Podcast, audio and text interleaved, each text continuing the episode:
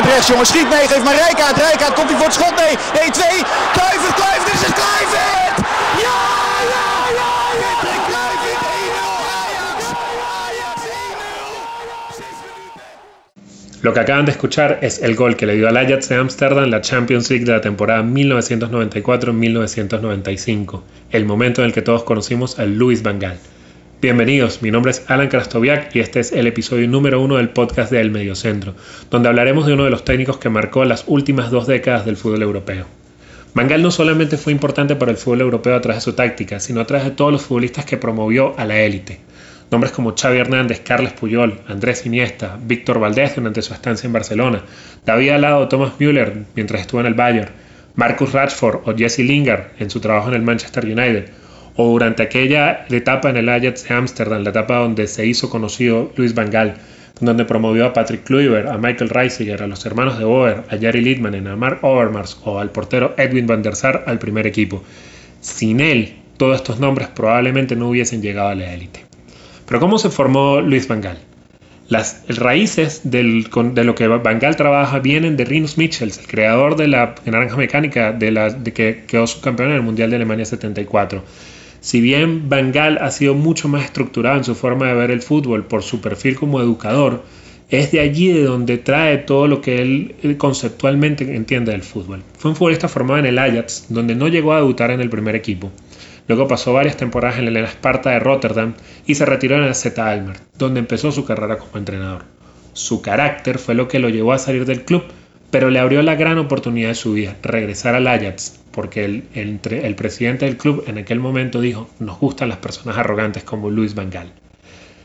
Luego de trabajar en las canteras del Ajax, asumió el primer equipo en septiembre del 91 y ya en la temporada 91-92 ganó la Copa UEFA.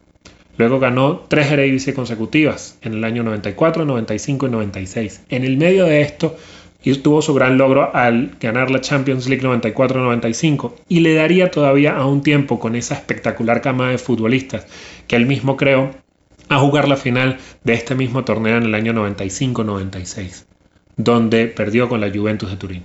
En ese momento Luis Van Gaal era uno de los técnicos de moda de Europa y todo el mundo le conocía. La forma de jugar su Ajax se enamoraba del mundo y se consideraba uno de los grandes técnicos para el futuro del fútbol europeo cosa que finalmente ocurrió.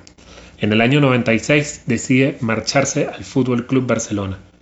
Hay que recordar el momento en el cual se encontraba el Barcelona. Tras ocho años de Johan Cruyff en el banquillo, había llegado Bobby Robson, con una forma de jugar muy diferente a la del holandés, que conceptualmente está emparentado, con Van pero que personalmente se enfrentó a él durante muchísimo tiempo.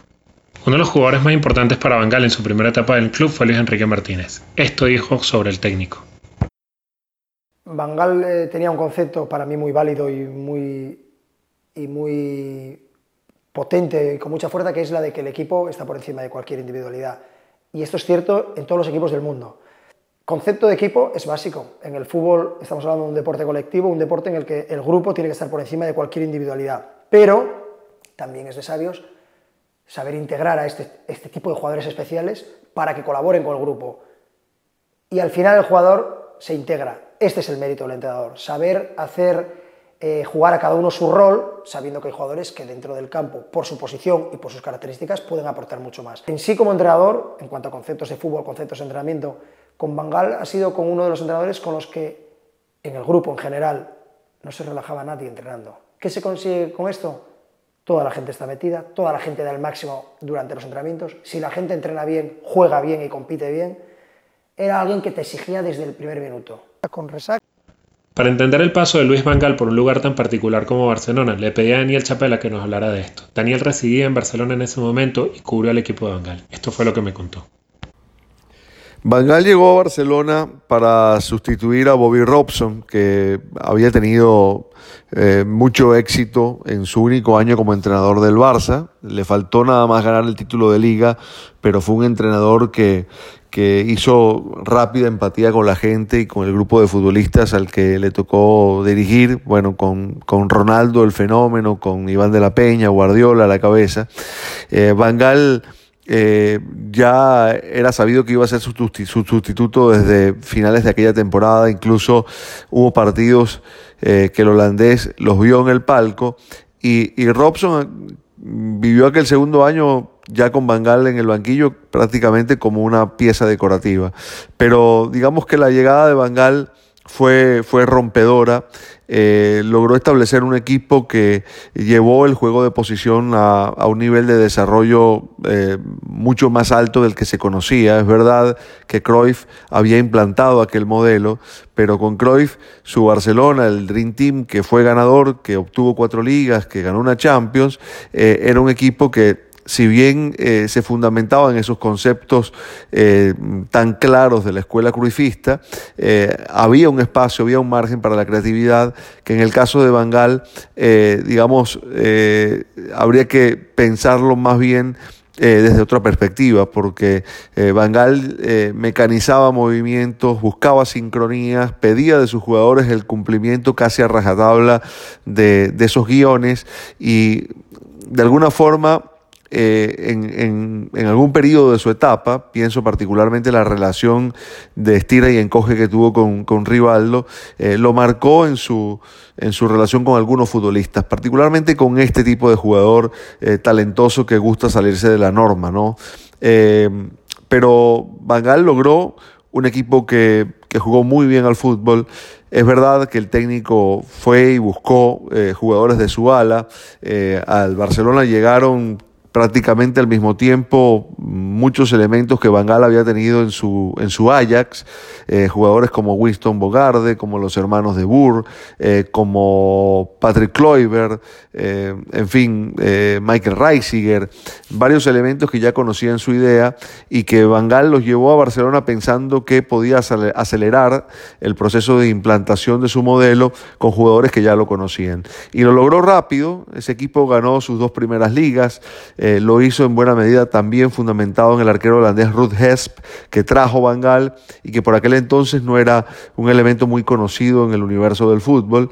Eh, armaba un equipo que con el clásico 4-3-3 eh, bangaliano, en el que Guardiola era el, volante de salida, el mediocampista que se incrustaba entre los centrales para darle salida al juego, eh, con extremos bien definidos, y qué extremos, por un lado Figo, por el otro Rivaldo, y con Patrick Kluivert de 9, también insertándose allí muchas veces como volante interior Luis Enrique, que eh, para Bangal fue una especie de comodín, un jugador que, podía desempeñarse en muchas funciones de, la cancha. Aquel equipo alcanzó, desde mi punto de vista, su máxima expresión de juego en un partido de Champions eh, que disputó en la edición, si mal no tengo entendido, 98-99 contra la Fiorentina de Batistuta en el Camp Nou, en el que jugó 45 eh, minutos eh, eh, de, un nivel inolvidable.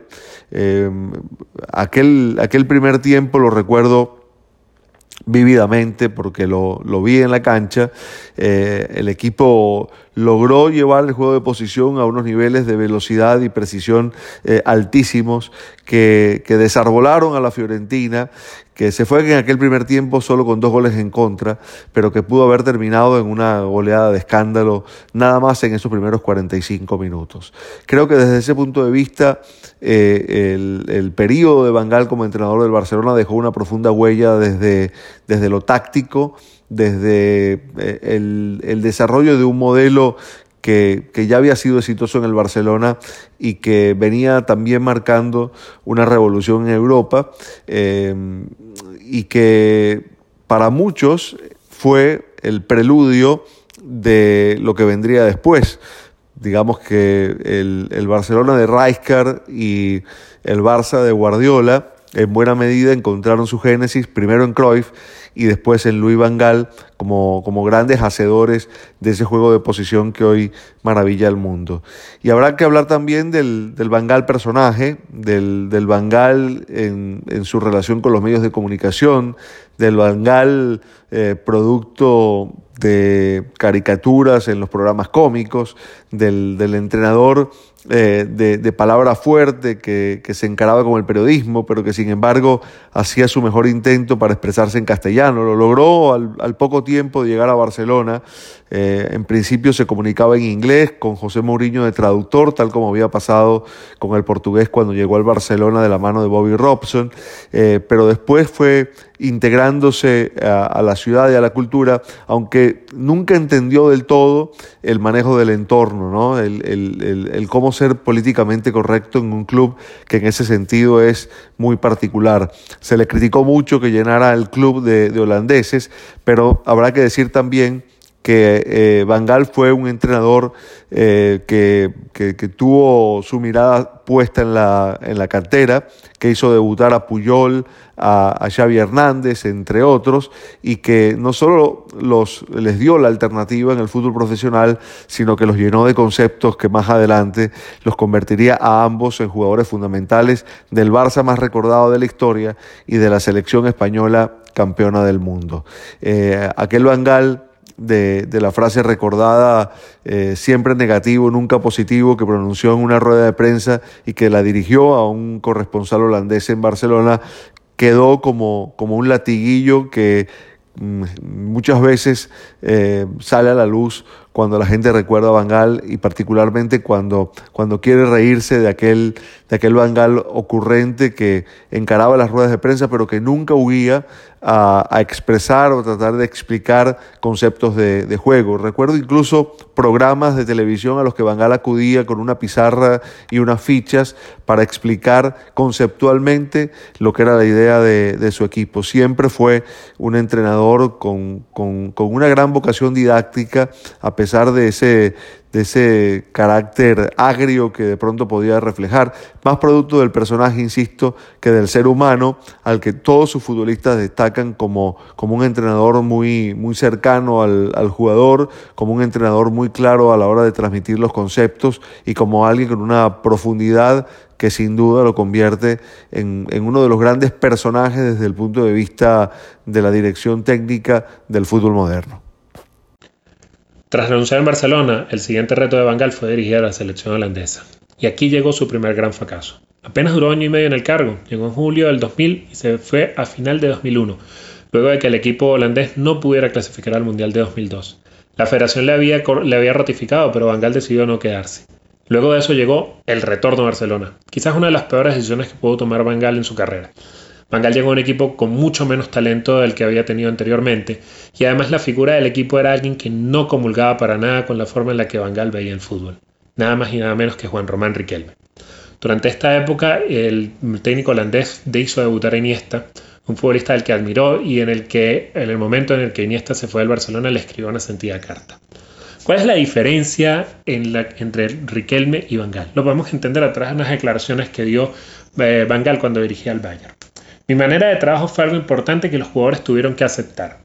Demando que se use el cerebro porque creo que el fútbol es un deporte en el que la mente tiene un gran papel. Soy directo y emocional y hago correcciones inmediatamente. Trataba de enseñar a los estudiantes de una cierta manera usando aspectos de su carácter. Esto es lo que quiero con los futbolistas. Quizás puse demasiada importancia en mi labor cuando fui maestro, pero soy un animal de perfeccionamiento. Por eso quise trabajar en el deporte.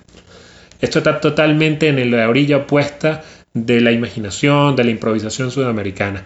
Bangal mecanizaba, como nos explicó Daniel, cada uno de los movimientos y quería que Riquelme jugara pegado a una banda, donde lo había hecho Rivaldo y donde había ido también. Cuando, Rival, cuando Bangal se va de Barcelona, Serra Ferrer lo coloca en el medio del campo, en el, hacia el centro del campo con mucha más libertad y no da los mismos resultados. Para Bangal no había forma de que un futbolista tuviera libertad en los últimos metros de la cancha. Tenía que cumplir una función, la función que el técnico le daba y tenía que cumplirla tal cual como se la daba. Luego de, ser despedido del Barcelona, Bangal regresa al Ajax pero como asesor en el año 2003. En 2005 regresa a los banquillos con el Z Almar, vuelve a sus raíces y además va a un equipo que no tiene grandes aspiraciones dentro de la Eredivisie. Pero Bangal obró un milagro en una Eredivisie que quizás estaba en un momento de recambio o en un momento en el cual los grandes no estaban en su mejor momento. Logra ganar la liga en el año 2008-2009 y no solamente él gana la liga con el AZ Almar, sino que coloca al club en puestos europeos las temporadas eh, precedentes a este título. Tras eso firma con el Bayern, en el Bayern tiene momentos agridulces, pero su primera temporada, luego de un mal inicio, es muy exitosa. Daniel Cadena es una de las personas de habla hispana que mejor conoce el universo Bundesliga. Ha trabajado para Bundesliga, para OneFootball y es director del portal mibundesliga.com, uno de los más importantes en español que cubre el fútbol alemán. Él nos habló sobre la, etapa de Bangal en el Bayern y de cómo el paso de, de Bangal por, por el club determinó los años siguientes de esta institución. Vamos a escucharlo. Bueno, Van Gaal definitivamente fue un, entrenador que marcó un antes y un después en el Bayern de Múnich. Eh, una frase que se repite mucho, eso de antes y después, pero la realidad es que el Bayern de Múnich que gana la Champions League no hubiera ocurrido sin, sin la mano del holandés. Eh, algunos de los ajustes más importantes que hizo Louis van Gaal durante su paso por la Baviera fue definitivamente reubicar a Bastian Schweinsteiger al mediocampo, al centro del campo como volante interno, eh, como digamos, convertirlo en una especie de, de, armador de facto en el equipo y un recuperador de primer nivel que, que, fue lo que terminó dándole un poco de estabilidad en el mediocampo del Bayern de Múnich, eh, cosa que pues, fue fundamental no solo a nivel de club, sino a nivel de selección también. Alemania en buena medida le debe el título mundial a, a, la influencia que tuvo Van Gaal en el equipo, en, en el club de la Baviera. Eh, otra gran cosa fue la fe que tuvo Van Gaal en Thomas Müller, que en ese momento venía siendo apenas un prospecto. Jürgen Klinsmann fue el que lo subió al primer equipo, pero lo hizo, bueno, nada, como para ahondar un poco en la profundidad. Van Gaal es el primero que le da bastantes minutos, que le da, digamos, como hemos dicho, la confianza en él. Eh, y bueno, respondió de maravilla. Thomas Müller de en adelante se convirtió en un nombre que todos asociamos con, con fútbol alemán, con el Bayern de Múnich, eh, un jugador insigne de esta generación del, del, del fútbol teutón. Y bueno, en gran medida nuevamente eh, lo de Van Hal. Yo creo que el gran legado de, del entrenador en el Bayern de Múnich jamás va a ser deportivo. Uno puede, por supuesto, argumentar que los resultados siempre fueron un poco menos eh, espectaculares de lo que uno hubiera querido, pero en definitiva él planteó una estructura dentro de la plantilla, así como también a nivel de, de operatividad eh, en el trasbastidor del, del Bayern que hasta el sol de hoy se mantiene. O sea, hay una gran filosofía en un planteamiento de juego, hay una gran, un gran respeto, digamos, por cómo funcionan los estamentos del club hoy en día, digamos, esa jerarquía interna también deviene en buena medida de cómo Fanjal estructuró al equipo, em, dándole, digamos, nuevamente la capitanía a un, a un, portero, algo que siempre fue el caso en el, en el, en el Bayern, o, o, por mucho tiempo fue el, fue el caso en el Bayern, este, así como también este, apostando por un relevo eh, interesante. Fue quizás el último entrenador en hacer pleno uso de la cantera del equipo y bueno, ahí por supuesto se ven los resultados. Un Bastian Schweinsteiger, un Thomas Müller, anteriormente ya había ascendido Philip Lam, pero Lam se vuelve a, posicionar como, como el gran jugador sobre el campo, el gran organizador, pese a que era defensa. Em, y bueno, digamos que eh, lo dicho, efectos tácticos, el, el, legado es innegable y efectos estructurales, lo otro que ahondó fue quizás un poco eh, cómo la directiva se planteaba frente al entrenador y frente al club entendieron que tenían que tener entrenadores de primer nivel a partir de Louis van eh, después del fallido experimento con Jürgen Klinsmann, llega el holandés, este, y bueno, evidentemente se dan cuenta que para conseguir los resultados que el equipo quería conseguir, necesitaban tener entrenadores del perfil de, del holandés o más elevado incluso, de allí que sus relevos fueran entrenadores del nivel de Carlo Ancelotti, de Pep Guardiola, de Jupp Heynckes, o sea, entrenadores que, que ya tenían debajo de sus brazos alguna especie de título europeo que avalara una gestión exitosa de juego. Por supuesto que al llegar Pep como un sucesor, eh, no inmediato, pero posterior, también ha habido una gran línea de conducción de hacia dónde es el juego, por supuesto variando un poco en, el estilo, quizás la manera donde más se notó entre entrenador y entrenador. Fanjal, por supuesto, un entrenador un poco más frontal eh, y mucho más arriesgado con la defensa. Todo el mundo recuerda la época de su tutelaje en el Bayern, donde pues, el equipo a veces en Europa iba con tres y cuatro suplentes nada más, con lo justo por las lesiones y, y las plantillas cortas que él acostumbraba a tener.